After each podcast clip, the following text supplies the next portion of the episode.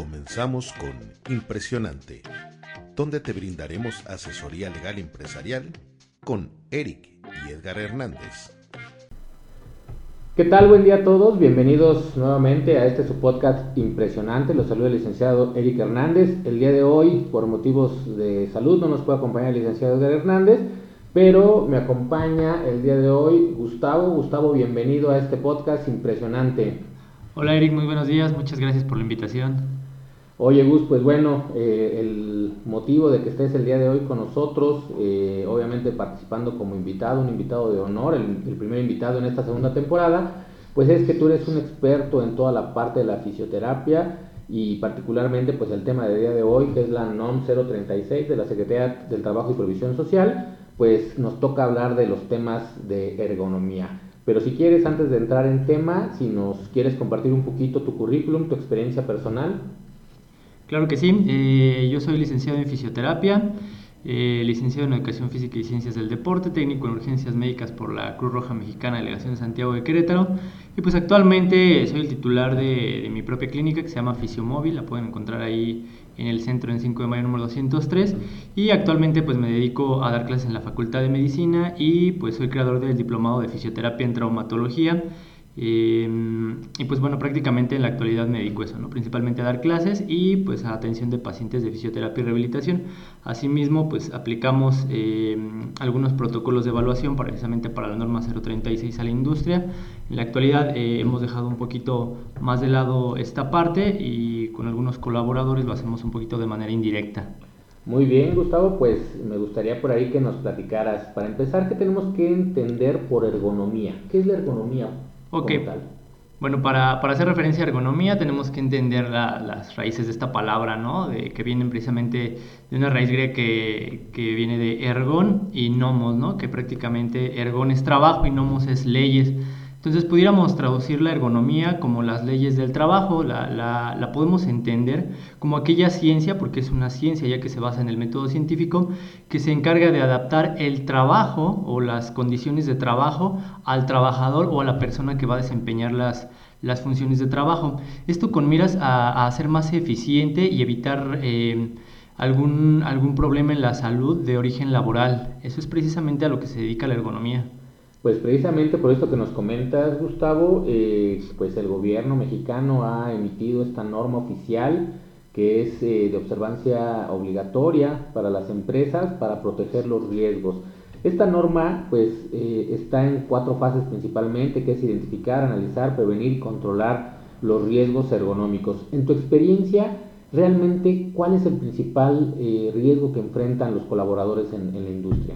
Ok, fíjate que por mucha incidencia sigue siendo lo que se denomina lumbalgia y ahí tenemos varios problemas, ¿no? Principalmente porque mm, cuando surge esta norma, allá en el 2018, em, se pretende que, que, entrara en vigor en, enero del 2020 de manera eh, general ¿no? y en lo particular hacia el 2023. Eh, tenemos un problema de, muchos pacientes que, padecen lumbalgia, sin embargo también tenemos un, problema en la, nomenclatura o en el lenguaje, ya que la lumbalgia eh, significa meramente dolor lumbar, ¿no? Y sabemos que el dolor lumbar pues tiene varias etiologías, entonces de entrada ya eso es un problema que tenemos... Eh, a mal eh, definirla así. La lumbalgia tiene muchas, muchas este, manifestaciones. Sin embargo, vemos que resultado de la mala planeación de las estaciones de trabajo, las personas tienden a realizar manipulación manual de cargas de manera errónea, ya que es uno de los de los temas principales que trata esta, esta norma, pero también tienen posturas prolongadas y movimientos repetitivos. Esta norma eh, nos hace ver que existen tres principales eh, factores que determinan una enfermedad de, tipo laboral, ¿no? que es precisamente eso, la, la manipulación manual de cargas, que es esta primera parte de la eh, de la norma. Eh, entonces estamos esperando que salgan otras dos partes de la norma que, que se encarguen del, del, trabajo repetitivo o del, de la manipulación repetitiva y de las posturas prolongadas. Eh, actualmente, como te comento, esta norma ahorita únicamente nos, nos, marca las pautas para la manipulación manual de cargas. Sin embargo, por mucho las posturas prolongadas siguen siendo el primer lugar de, afectación de tipo laboral. Ok, Gustavo, pues definitivamente es un caso que nos ha tocado ver, eh, desgraciadamente impacta en las empresas el factor de riesgo, la prima que se calcula ahí por parte del Instituto Mexicano de Seguro Social, eh, derivado de todas las enfermedades, accidentes, lesiones que se siguen en el trabajo. Desde tu punto de vista, ¿en dónde empieza eh, la aplicación correcta de esta norma? O, independientemente que la norma no lo contemple, ¿qué, ¿qué, les recomendarías tú a las personas que escuchan este podcast que observen de primera instancia para esta, esta cuestión de riesgo ergonómico? Bueno, eh, la buena aplicación de la norma y en un primer momento, como lo mencionas, no radica eh, principalmente cuando el trabajador ya esté en el, en el puesto de trabajo. Eh, una buena aplicación de esta norma conlleva el evaluar al trabajador desde que va a entrar a trabajar a la empresa. Ese es uno de los mejores consejos que le podemos dar tanto a los patrones como al mismo trabajador. ¿no? precisamente esta, esta norma se encarga de más que de accidentes de origen laboral, de enfermedades de, tipo laboral. Entonces, mm, un, buen momento para empezar a aplicar esta norma es evaluar a los trabajadores desde que ingresan eh, a través de, los médicos, ya sea este, médicos que sean contratados o los médicos que, trabajan directamente en la empresa. Esta norma no, no, hace distinción entre estos dos, sin embargo siempre es bueno saber si un trabajador ya trae una enfermedad crónica o una vez que el trabajador ingresa a la empresa y, sale con una enfermedad crónica, eh, es importante identificar en qué momento fue que, que sucedió esta, esta lesión. Entonces, el mejor consejo es empezar a aplicar la norma desde que ingresa el trabajador eh, por primera vez a la empresa. Muy bien, Gustavo. Y ya entrando como tal en la aplicación de la norma, eh, y particularmente tú tocas el tema del manejo manual de cargas, eh, ¿qué recomiendas o qué nos dice la norma que debemos de hacer para procurar que disminuyan estas incidencias? Bueno, la norma contempla eh, en esta primera entrega dos, dos evaluaciones importantes. Hace inicialmente una una recomendación cualitativa a través de un sistema de tipo semáforos de colores donde nos dice cómo deben de ser las posturas eh, cuando un trabajador va a manipular cargas, ¿no? Desde el empuje, desde el arrastre y desde el levantamiento. A partir de esto nos hacen, nos hacen unas recomendaciones, ahí que son cuestiones un poquito ya más técnicas que se, que se ven en la capacitación. Eh, y en un segundo momento eh, trata de de incentivar a los patrones a que si con estas calificaciones cualitativas no es suficiente o los riesgos de trabajo son demasiados a partir de, este, de esta semaforización, pues que se empiecen a establecer em, unas evaluaciones un poco más específicas que van más allá del contenido de esta norma, como por mencionarte algunos, aplicar algunos instrumentos como el RULA, el REBA y el NIOSH, que, que intentan mm, hacer un poquito más cuantitativa esta evaluación para ser más específicos y determinar de una manera más precisa el riesgo ergonómico. Muy bien, Gustavo. Pues eh, definitivamente esta norma plantea algunas cuestiones que son técnicas, eh, que van un poquito más allá de los planes comunes de capacitación. En este caso, ¿tú cómo recomendarías que se empezara la implementación? ¿En dónde nace la necesidad del proyecto? ¿Cómo iniciarlo? ¿Buscamos a un técnico especialista? ¿Buscamos a una entidad certificadora? ¿Qué nos recomendarías? Bueno, esto depende. Si, si hablamos en términos de evaluación, pues la Secretaría del Trabajo y Previsión Social tiene a, sus propios, eh, a su propia área de inspección. Sin embargo, también hay profesionales que se dedican a la consultoría y la Secretaría del Trabajo te, da la libertad para que tú puedas también a través de un externo realizar una consultoría, siempre y cuando estén certificados eh, a través de este, de este órgano.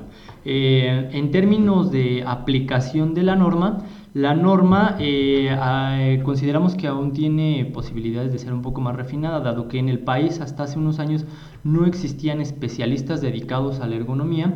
Eh, la norma da posibilidad a que eh, se acerque el, empleador a profesionales de la salud en cuyo currículum se integre que hayan cursado o que tengan formación en ergonomía.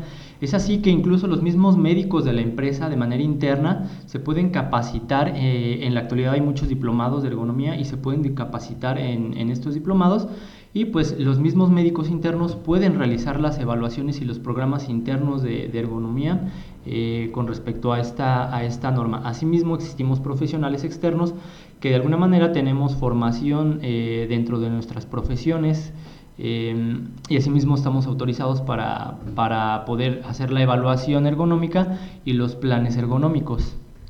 Eh, Gustavo, muchas veces nos preguntan eh, en las empresas qué tan viable o qué tan recomendable es el uso de medidas eh, o de elementos auxiliares, las famosas pajas, el uso de guantes, etcétera, etcétera. En tu experiencia, ¿Esto ayuda o es más importante la capacitación en el correcto manejo de, las cargas? Ok, este, este tema era controversial hasta hace unos años.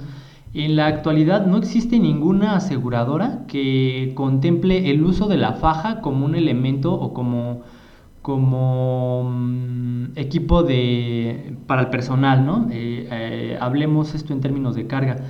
Esto por un lado. Por otro lado, en la actualidad la ciencia no respalda el uso de la, de la faja, por el contrario, nos hace ver que una persona que pudiera tener una lesión pudiera tener una falsa sensación de seguridad en cuanto al uso de faja. Eh, por, otra, por otra parte, sí se recomienda el uso de, dispositivos como patines, como diablos, como guantes. Eh, eso sí se, sí se recomienda y por, eh, por otro lado incluso hasta se obliga al patrón a que proporcione este, estos elementos de seguridad. Sin embargo, específicamente hablando de la faja, no está recomendado, no está este, incluso avalado por las aseguradoras y si, si hablamos como medicina basada en la, evidencia, tampoco está respaldado el uso de la faja. Ok, Gustavo, y en tu experiencia, eh, estas capacitaciones, ¿cuál sería la manera de que realmente se observen, que sean exitosas cómo podemos crear conciencia en nuestro equipo de trabajo para poder realmente no pensar en cumplir una norma, sino en recibir los beneficios a los que está orientada la norma. Bueno, considero que uno de los, de los principales pilares para, adquirir todos los beneficios de esta norma eh, radican en la responsabilidad eh, compartida tanto del patrón como del trabajador si bien el patrón está obligado mm, a, tener su manual de procedimientos en cuanto a esta norma, está obligado a, verificar la implementación de esta norma y, pues claramente tener los manuales. Em, algo importante es también la capacitación a los trabajadores, concientizar a los trabajadores que de hecho implica o, se menciona en esta norma, ¿no? Se debe de capacitar al trabajador en la manipulación manual de cargas, pero sobre todo se le debe hacer ver que más allá de un curso de fin de semana, em, es una capacitación para su salud. Entonces, en la medida en la que se involucre a través de la capacitación a los trabajadores, que se les haga consciente de cuáles son las posibles repercusiones que puede traer a su salud de manera crónica el no implementar estas medidas, eh, considero que, se va a poder eh, obtener todos los beneficios de esta norma, ¿no? ya que eh, vemos eh, lamentablemente en la consulta en el día a día que, hay trabajadores que prácticamente eh, ya no pueden desempeñarse de manera óptima, óptima perdón, en un trabajo resultado de la, mala, de la mala aplicación de las medidas preventivas, sobre todo al manipular cargas. Ok, Gus. Pues una de las preguntas también que tenemos aquí pendientes para realizar contigo es ¿Quiénes están obligados a seguir esta norma? ¿En qué momento estamos hablando de, un factor de carga, donde hay realmente un personal que se encuentre en riesgo? Digo, en el caso de nosotros, por ejemplo, el ser una oficina, eh, pues no sabes a veces si catalogas por cargar tu laptop de un escritorio a otro, si deberíamos seguir procedimientos. ¿Quiénes están obligados a esta norma? Ok, bueno, esta norma es de observancia obligatoria en todo el territorio nacional, para todas aquellas empresas en donde se, se, realice manipulación manual de cargas de más de 3 kilogramos de peso y cuya carga se realice más de una vez al día. Es, es esa la, la, observancia que tiene y la aplicación de esta norma principalmente. Digo, con esto que me comentas, entonces prácticamente cualquier giro, sea comercial, sea financiero, sea operativo, industrial, etcétera, pues tendríamos que estar preparados para esta norma tomando en cuenta esos dos factores, la periodicidad, que es una vez al día, y el, peso de aquellas cuestiones que se van a, deliberar. Ahora, ya sobre, estas, eh, sobre esta visión, ¿cuál sería el proceso que tú nos recomiendas seguir? Bueno, principalmente eh, que los empleadores o que el área eh, administrativa encargada de la seguridad Se ponga en contacto directamente con algún profesional. En la actualidad hay algunas empresas, ahorita no, mencionaremos algunas para no hacer promoción directamente, Pero este, igual con, algún con, un servidor, si gustan al, final les dejamos los teléfonos y los contactos, eh, es directamente ponerse en contacto una vez que eh, el área de seguridad interna ha detectado, como te comento, eh, que, que, existe esta, este criterio de levantamiento de más de 3 kilogramos más de una vez al día y se pueden poner directamente en contacto con alguno de los profesionales que que, la empresa tenga bien conocer. Y es así como se echa a andar este proceso, este proceso, ¿no? Se pone en contacto con el profesional, los profesionales a su vez hacemos una cita con las empresas para ir a hacer una revisión de cuáles son los principales factores de riesgo ergonómico y basado en esto se le hace un informe a la empresa eh, de manera muy muy general cuáles son las principales estaciones que más riesgo tienen y eh, cuáles Em, la aplicación más óptima de esta norma o cómo les aplica directamente a las empresas para que la empresa a su vez eh, eche a andar todo un mecanismo en el cual se tiene que involucrar todo el área de seguridad con el personal externo que vamos a ir a hacer este, la implementación de la aplicación de la norma. Em, y una vez eh, que, se puede lograr este, este enlace, pues es como se, se detona todo todo el, arsenal de instrumentos que tenemos que aplicar para, dar eh, seguimiento a esta norma.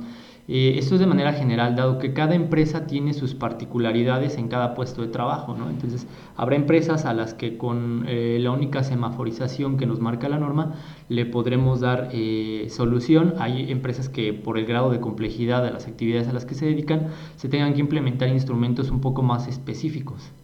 Ok, Gustavo, pues Digo, ya nada más para concluir este tema tan, tan interesante, mi pregunta sería, para los que ya tienen eh, esta implementación de la norma, ¿qué sigue? Digo, me imagino que no es un proceso terminal y que y que ya se cumplió y tenemos una palomita, sino yo creo que debe haber algún proceso. ¿Cuál sería este? Claro, una vez que se capacita a las empresas, esta capacitación tiene una vigencia de dos años. Entonces, inicialmente considerar que cada dos años se tendrá que hacer una revisión y se tendrá que volver a capacitar.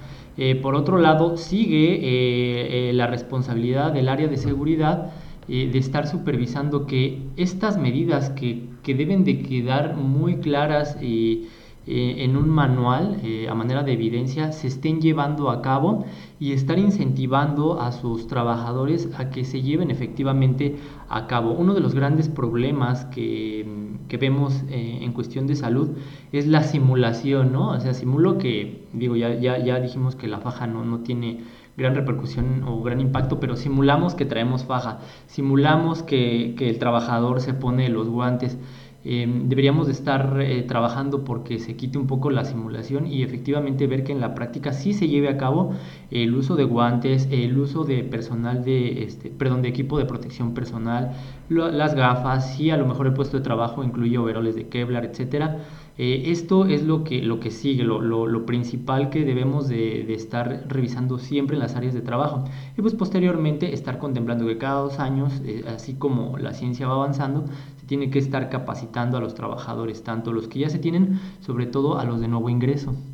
Ok, Gustavo, pues muchísimas gracias por acompañarnos el día de hoy, pero antes de despedirnos, pues me gustaría por ahí que nos compartieras la información del diplomado que estás por, por iniciar y también si quieres recordarnos los datos, los números de contacto, tu página, cómo estás en redes sociales para tu clínica. Claro que sí, con mucho gusto. Bueno, para la clínica, así como para el diplomado, se pueden comunicar por eh, vía telefónica o WhatsApp al 442 435 6938. Ahí directamente un servidor los los estará, los estará atendiendo. En cuanto al diplomado, lo pueden hacer a través de nuestra página de Facebook, de Facebook perdón, Gustavo Barrera o Fisioterapia en Traumatología Querétaro. Eh, ahí directamente pueden checar nuestro contenido, eh, pueden pedir informes tanto para la inscripción. Este, este diplomado cabe, cabe resaltar que está avalado por la Facultad de Medicina de la Universidad Autónoma de Querétaro y el Colegio Queretano de Fisioterapia. Entonces tiene, tiene este, doble aval, este doble aval. Entonces ahí estamos tratando principalmente eh, estos temas relacionados a la traumatología y este, pues ahí con mucho gusto los podemos atender. Pues muchísimas gracias Gustavo que nos acompañaste el día de hoy. Eh, igual recordarle a, las personas que nos escuchan en este podcast que estamos a sus órdenes para cualquier duda, cualquier comentario que tengan. Pueden mandar un correo a asesoría.nanto.mx. Nos encuentran en Facebook como Nante Abogados y en nuestra página de internet www.nante.mx. Pues Gus, muchísimas gracias por habernos acompañado hoy. Nos encanta que eres el primer invitado en esta segunda temporada, en este proyecto que tenemos del podcast impresionante. Es siempre un honor contar con gente tan capacitada, tan profesional como tú. Muchas gracias por haber aceptado nuestra invitación y no sé si tengas algo. No, pues nada más agradecerte a ti, Eric. Este, un, un tremendo gusto estar por acá, eh, un privilegio. Esperemos que, que, como pionero en esta segunda temporada les, este, les traiga mucho, mucho éxito. Y pues muchas gracias a ustedes y a Nante que nos dieron la oportunidad de venir a compartir un poquito la difusión de esta norma. Perfecto, Gustavo. Pues muchas gracias a todos y que tengan un día impresionante.